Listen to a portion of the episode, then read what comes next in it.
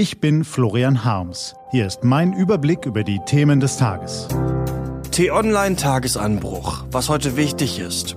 Freitag, 7. Juni 2019. Wettrüsten zwischen USA und Russland. Theresa Mays Rücktritt und Prozess gegen Amokfahrer von Bottrop. Gelesen von Christian Eichler. Was war?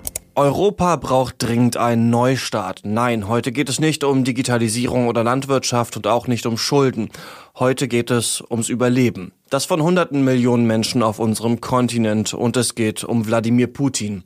Der russische Präsident beherrscht die Winkelzüge der internationalen Politik so gut wie kaum ein anderer. Das Spiel aus Drohnen und Locken, um den eigenen Vorteil durchzusetzen, hat der Kreml-Chef zur Perfektion gebracht. Deshalb horchen wir bei seinen Worten genau hin, klopfen sie ab und wenden sie, um doppelte Böden und versteckte Botschaften zu finden, versuchen Wahrheit von Täuschung zu trennen und stellen fest, hier hat er recht, zumindest auf den ersten Blick. Eindringlich hat Putin jetzt vor einem neuen weltweiten Wettrüsten gewarnt. Der New Start-Vertrag über die Kontrolle atomarer Angriffswaffen sei das letzte Instrument, um das nukleare Aufrüsten einzuschränken, verkündete er gestern beim Wirtschaftsforum in St. Petersburg. Das Abkommen zwischen Amerika und Russland läuft Ende Februar 2021 aus.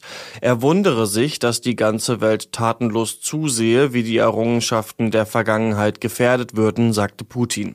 Wir haben schon hundertmal gesagt, dass wir bereit sind, aber niemand verhandelt mit uns. Das das sind alarmierende Worte, die gestern im Nachrichtencrescendo zwischen D-Day, Trump Day und GroKo May Day zu schnell verhalten.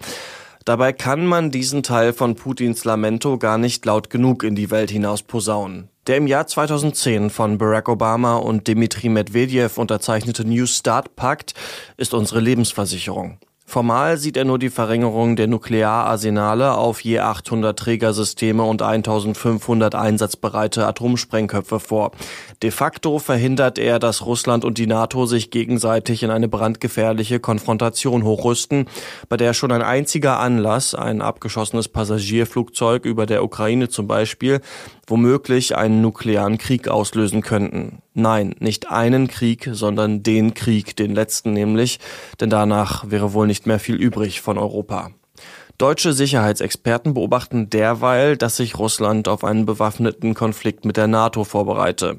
Im Wissen, dass er mit konventionellen Waffen keine Chance habe, bereite der Kreml den Ausbau seines Kernwaffenarsenals vor.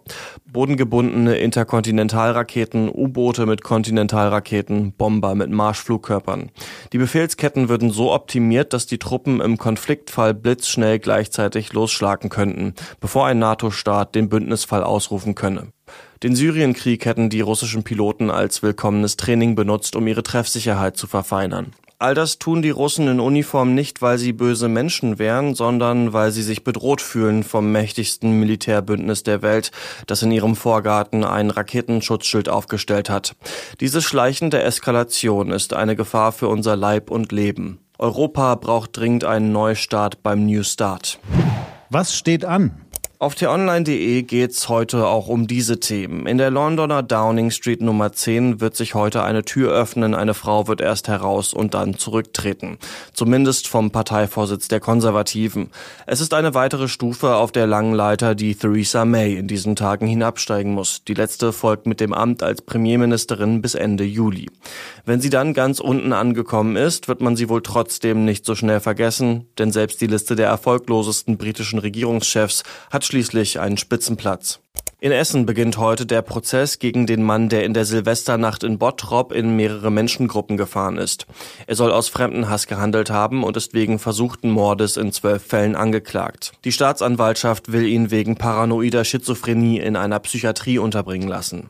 Das war der T-Online-Tagesanbruch vom 7. Juni 2019, produziert vom Online-Radio- und Podcast-Anbieter Detektor FM. Morgen gibt's den Tagesanbruch am Wochenende mit dem Rückblick auf die wichtigsten Themen der Woche und dem Ausblick auf das, was kommt.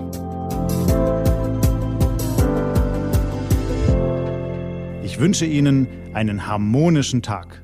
Ihr Florian Harms.